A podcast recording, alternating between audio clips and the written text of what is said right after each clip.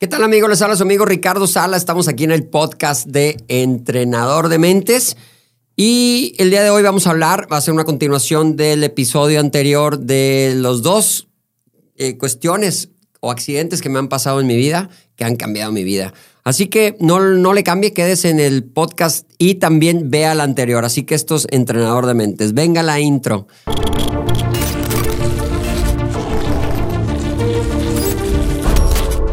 Muy bien, este, en el episodio anterior platiqué cómo tuve este accidente en moto y, lo que pasó con mi pierna. Así que si no lo he escuchado, este, dele tantito para atrás y escúchelo para que podamos seguir en este, eh, encarrilados, ¿no? En esto, ¿verdad? Y una de las preguntas que me hicieron era, bueno, ¿y, actualmente andas en moto? Sí, sí, actualmente ando en moto. Después seguí en moto, estudié...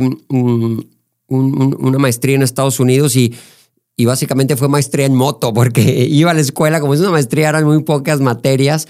El resto me la pasé corriendo motocross allá en el estado de Texas, que hay unas pistas espectaculares. Un deporte, pues ahí es como la cuna del deporte del motocross. Entonces, era lo máximo, ¿verdad? Y cómo me, animé a volver a subirme a la moto, ¿no? Después de, haber tenido el accidente que puede checar en el episodio anterior. Este, bueno, poco a poco, la verdad que fue poco a poco, porque sí tenía ese miedo de, de, volver a tener otro accidente. Y fui avanzando poco a poco y es subir, subir, insistir, no, no aflojarle, digamos. Y creo yo que todavía aún después del accidente tuve mi mejor nivel como como piloto de motocross. Entonces, así fue el tema de las motos. Fue algo increíble. Sigo subiéndome la moto, sigo teniendo moto. Ya no compito, este, lo hago ya por, por, por hobby, digamos, por pasatiempo. Ya no me subo tanto como antes, porque antes era carreras tras carreras tras carreras cada fin de semana. Ahora no, lo, ahora lo hago por eh, una forma recreativa. ¿Por qué? Porque ustedes saben, me dedico más a, las carreras o a los deportes de ultradistancia, sea sea correr, nadar o, en bicicleta o triatlones. Muy bien, el siguiente episodio que me pasó, el siguiente accidente que me pasó, vamos a ir directo al tema y sin frenos.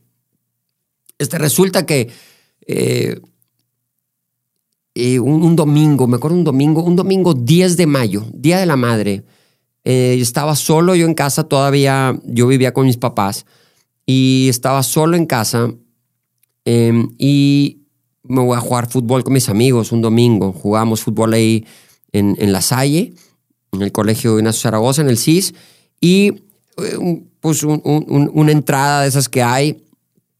Obviamente ya después de que me había quebrado la pierna, estamos hablando de 8 o 10 años después de, de haber tenido el accidente, Em, de moto. Em, por ahí una entrada de un compañero, de un contrincante y, un esguince de tobillo, ¿no?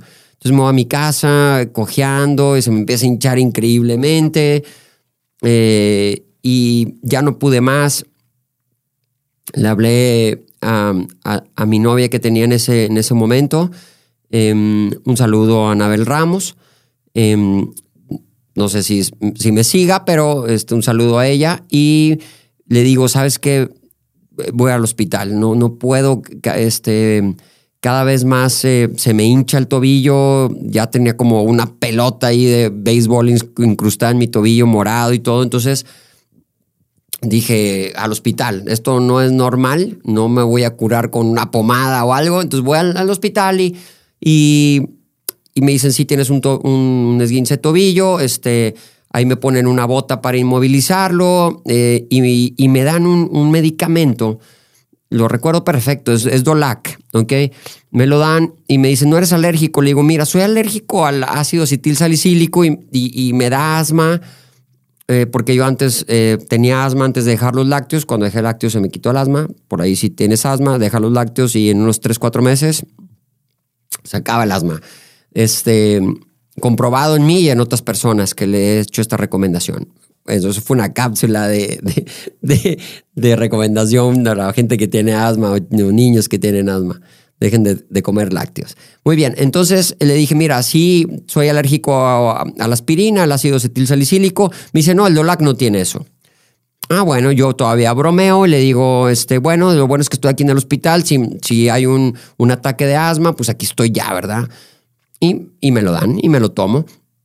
En lo que no sé, preparan la cuenta, como, entré por urgencias, en lo que preparan la cuenta y en lo que eh, eh, cómprate unas muletas porque vas a andar en muletas, que ya había perdido la práctica un poco porque anduve muchos años en muletas o muchos meses. Sí, creo que este, más de un año en muletas cuando me pasó lo de la moto. Entonces, cómprate otras muletas, esto y lo otro, paga lo de la bota, paga la cuenta, etcétera. Y bueno, me voy eh, voy a saludar a mi abuelita que eh, todavía vivía en ese momento porque es Día de la Madre y, voy con mi, con mi novia. Y cuando estaba con mi abuelita estamos ahí tomando café y todo y, siento como que no puedo respirar, o sea, siento como un golpecito eh, en, la garganta, como, como un ataque de asma, pero para las personas que no tienen asma, un ataque de asma inicia con un pequeño pitidito en la garganta y luego va avanzando, es decir, hasta que se te cierra completamente la garganta han de pasar, en mi caso, ¿ok? Pasaban alrededor de 20, 25 minutos eh, en lo que ya realmente tenía un ataque severo de asma, en lo que yo a lo mejor no encontraba mi bronquiodilatador o no encontraba el, el ventolín, digamos, ¿no? Para poder ah, dilatar los bronquios y poder respirar. Si por ahí estaba en un lugar donde no tenía el bronquiodilatador y, y cada se me iba cerrando más, pues iba a una farmacia, compraba uno o, iba a donde tenía yo uno, etcétera, y me lo ponía y el ataque se quita inmediato. Inmediato. Eh, no sé, pueden pasar dos, tres minutos y, y ya puedes volver a respirar, ¿sí? Entonces, este, noto que, que, que, es diferente, o sea, que, no pude, estábamos, eh, recuerden, estaba en casa de mi abuelita, ¿no?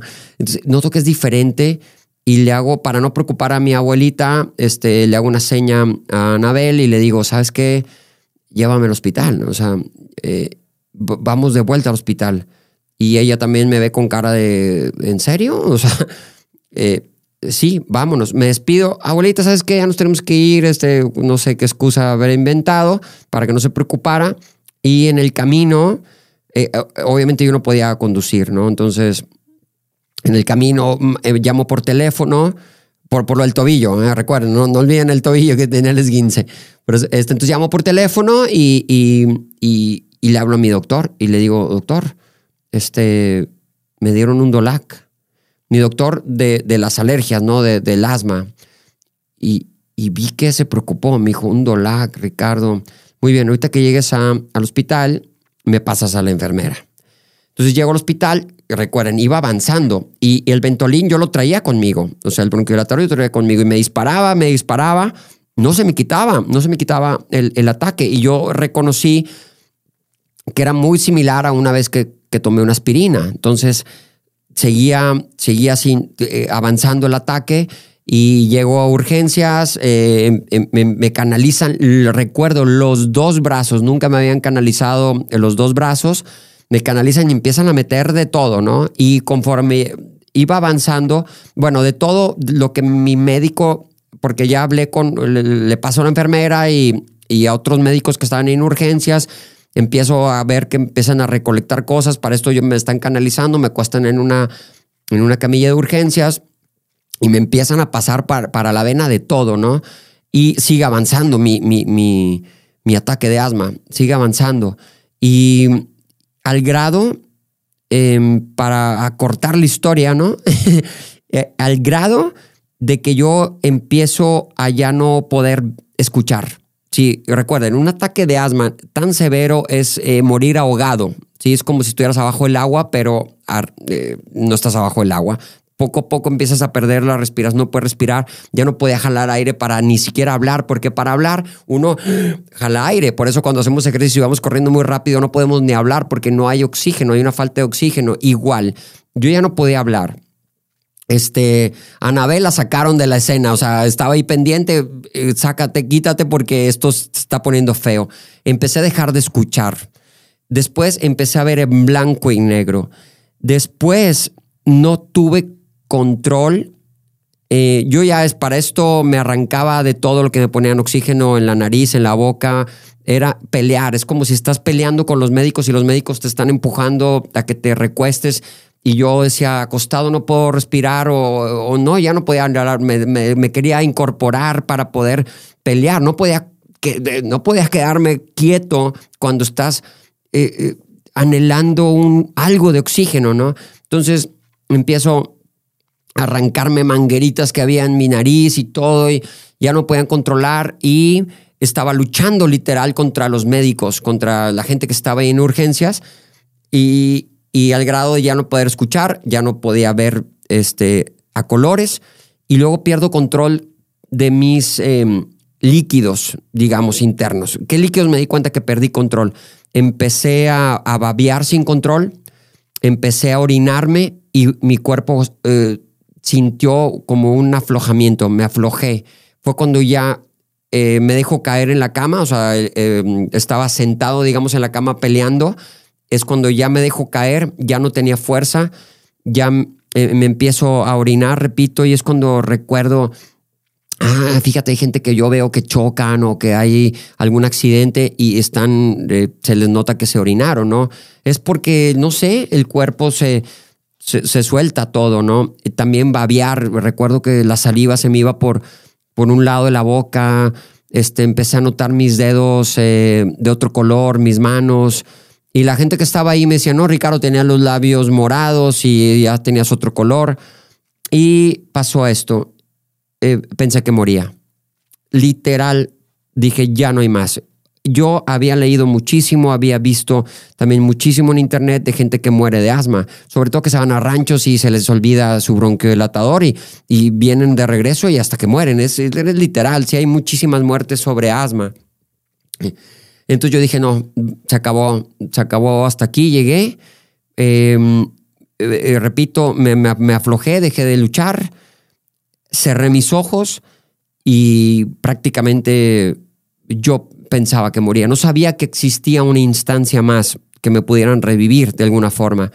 Pero sí les voy a comentar algo que no sé si fue como algo que tú escuchas o que se te queda en la mente de cuando tú ves una película de tu vida. A mí no me sucedió eso, pero sí vi una película literal de mi día, no de mi vida, sino de mi día. Cuando fui a jugar fútbol, cuando la entrada que me hicieron en, el tobillo, cuando llegué a mi casa y, cuando fui al hospital, cuando fui a casa de mi abuelita, todo lo que es rapidísimo, en fotografías, rapidísimo. Y luego no sé también, no sé si era una sugestión de todo lo que escuchas. Y luego después veo un túnel literal, una luz al fondo. Y, pero esto es rapidísimo, ¿eh? pero hay conciencia. Yo sí tenía conciencia de, de lo que pasó ese día en las imágenes que tenía y de la luz. Y no sé en cuánto tiempo pasaría, si en segundos, yo sí supongo que en segundos. Pero llego a la luz y hay un campo enorme, verde, con un árbol súper grueso y frondoso al fondo, no sé, como unos 400, 300 metros. Lo veía a lo lejos. Y lo más maravilloso de ese sitio es que yo podía respirar. Y mi último recuerdo es haber muerto eh, sin poder respirar. Soy dramático, pero sí fue muy fuerte. Entonces ya pude respirar, había una paz increíble. Podía ver los colores más brillantes, Iba caminando yo por este campo, el pasto me llegaba como a las rodillas, todo era magnífico, era nunca había sentido tanta paz. Pero yo creo que es esa paz que vamos a sentir cuando cuando dejemos de existir. Este, no soy de pensar que hay una segunda vida o que hay un cielo. Eso sí es un tema que lo platicaremos en otro podcast sobre mis creencias este, religiosas o del creador o lo que sean. Yo lo único que sé es que yo viví ese instante, tal vez en ese campo estuve unos 8 o 10 segundos, más o menos, y luego después, ¡pum!, me apagué.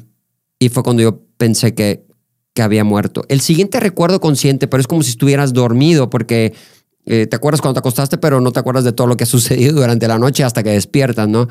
Pero el, el siguiente recuerdo fue yo estar con un tubo metido en mi boca y, y, consciente de todo lo que pasaba y conectado a una máquina o varias máquinas. Estaba ya en terapia intensiva y veo a mi doctor, a mi médico, el alergólogo, que me dice, Ricardo, anota este día, volviste a nacer y tenía un tubo metido en la, en la boca. Estaba conectado, caí en coma, caí en coma por, no recuerdo, 40 minutos o más, una hora.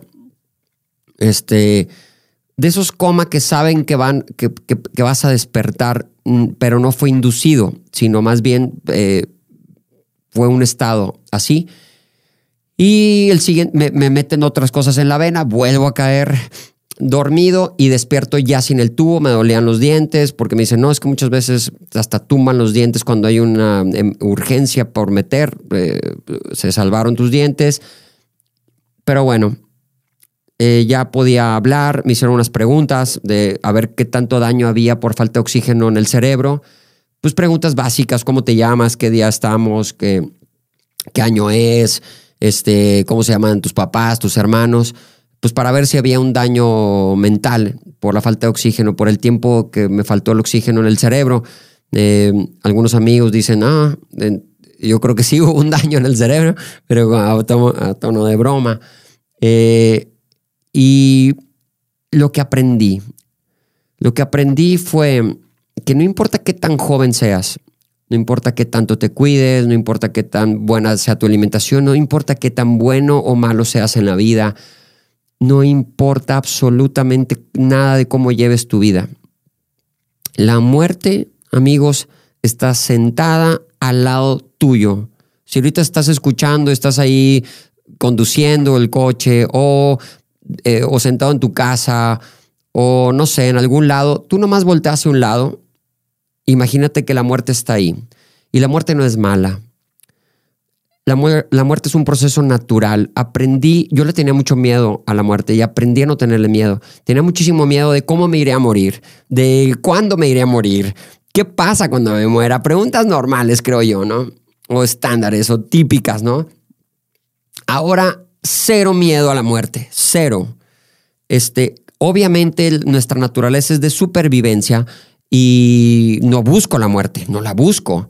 Sé que puede llegar en cualquier momento y lo han escuchado en otros podcasts o en otros mensajes que he dado. Este, eso es lo maravilloso, que no sabes cuándo va a llegar la muerte, entonces este momento es súper intenso o tan intenso como tú quieras, pero es súper, le agrega valor pues al momento actual porque no sabes qué va a pasar eh, en un instante más o un mañana o no sé en cuántos días. Eso es lo magnífico, que no sabes cuándo va a pasar, cuándo vas a dejar de existir. Pero gracias a este episodio de, de, de, de este paro respiratorio que tuve, aprendí que la muerte está a un lado de nosotros en cualquier momento. Este, aprendí a que es muy natural, que no es mala, que es algo que, que tienes que tener presente más de lo que tú crees porque eso es lo que te va a hacer eh, expanderte lo que tengas de tiempo aquí. ¿sí? Ojalá, ojalá y que, que vivamos todos 100 años, 120 años y tú te cuides para ello, pero no está en tu control muchas cosas que te pueden suceder y que puedes quitar, te pueden quitar la muerte. Eh, eh, una catástrofe o algo, un cataclismo natural que de repente venga una lluvia y, y y se lleve tu casa y tú estás adentro, lo que qué sé yo, no sé, hay N mil formas de, de morir en esta vida. No las busquen, obviamente. Si les gustan los riesgos, creo que los que nos gustan los riesgos, hacer deportes extremos o este tipo de cosas, sabemos que la muerte está ahí, pero no la buscamos, buscamos minimizar el riesgo, no crean que, que, es gente suicida, ¿no? No, no, no, minimizas el riesgo y, aprendes a vivir con ella. Así que el mensaje básicamente, después de toda esta historia del paro respiratorio y cómo sucedió, el mensaje es básicamente el darte cuenta y ser consciente de tu muerte. Día a día, día a día, como respirar es también decir, bueno, y sin dramas, ¿eh? es decir también, bueno, déjame vivir en saber que estoy respirando. O sea, me levanto y sabían ustedes que alrededor de un millón de personas en el mundo diariamente ya no despiertan al día siguiente. Cuando vi esta estadística o este, este dato, dije, oh, wow, este, no estoy dentro del millón, porque sé que no estoy dentro del millón, ¿verdad? No estoy dentro del millón, pero nomás dense cuenta, cada día gente no se levanta gente no puede vivir lo que tú vives. Y muchas veces eso me, me, ayudó a, a no perder tiempo, a no perder tiempo, a no saber o no creer que tenemos tiempo. Tenemos tiempo, pero no sabemos cuánto, entonces no pierdo el tiempo gracias a este episodio. Entonces agradezco a la vida, así como el accidente de moto, este, agradezco haber tenido esto. No se lo deseo a nadie, pero si ya lo tuviste, utilízalo. Yo lo utilizo todos los días y me encanta, me encanta la vida, porque me di cuenta que es una sola, muy breve, muy rápida, cada vez va más rápido como vamos creciendo. Y lo aprendí realmente joven, eh, chico, ¿no? Este, este, este, asunto. Entonces agradezco muchísimo que me haya pasado en ese momento. Agradezco muchísimo este, el haber vivido el proceso de morirte así. Sí, o sea, no es, no es como que, ah, mira, les voy a contar una historia. Choqué, perdí el conocimiento y amanecí y, y, ya me desperté. Me desperté y estaba vivo. Sí, que puede ser. No, no, no. Yo vi, viví el proceso tal cual como se te va agotando y extinguiendo la vida, tal cual. Así lo viví desde el primer jalón de aire que quise dar y no pude eh, respirar hasta perder completamente el conocimiento y caer en coma, ¿no?